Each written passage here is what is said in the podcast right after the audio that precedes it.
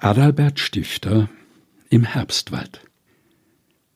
Und die alte Ruhe war wieder über dem Walde.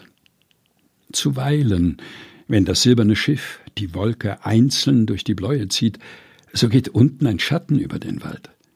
Und dann steht wieder dasselbe feste Licht auf seiner ganzen Breite. Oder wenn das Stahlgrau des Spätherbstes fest über die ganze Himmelskuppel gegossen liegt, so tritt ein Sonnenstrahl heraus und küsset aus dem fernen Buchenhange ein goldenes Fleckchen, das gegen den Rand zieht und von ihm unsichtbar in die Luft tritt. Nachher ist dasselbe Grau über alle Weiten. Und so war es mit den Schwestern. Sonnen waren wiedergekommen und waren wieder gegangen, aber sie wurden immer kürzer und kühler. Gregor traf allerlei Vorkehrungen.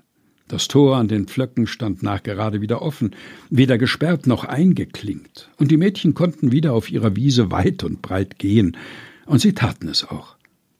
Am Hause sammelte sich gemach eine Schicht Brennholzes nach der andern, von den Knechten aus den Gaben des Waldes gelesen, denn Gregor ließ nicht zu, dass ein frischer Baum gefällt werde. Eine Mooshülle begann man über die Wände zu weben, das Winterkleid des Hauses. Der zarte, schwerfällige Sohn des Spätjahres hatte sich bereits eingestellt, der Nebel. Und oft, wenn die Schwestern an der noch immer sonnenwarmen Wand ihrer Felsen saßen, die einzelnen Glanzblicke des Tages genießend, so wogte und webte er draußen, entweder Spinnweben über den See und durch die Täler ziehend, oder silberne Inseln und Waldesstücke durcheinander wälzend, ein wunderbar Farbengewühl von Weiß und Grau und der roten Herbstglut der Wälder.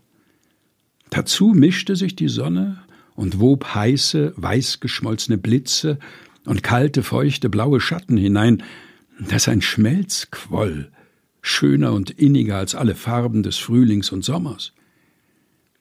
Und wenn die Mädchen dann so schweigend hinaussahen, so rieselte es neben ihnen leise, und ein oder zwei blutrote Blätter des Waldkirschbaumes fielen zu ihren Füßen.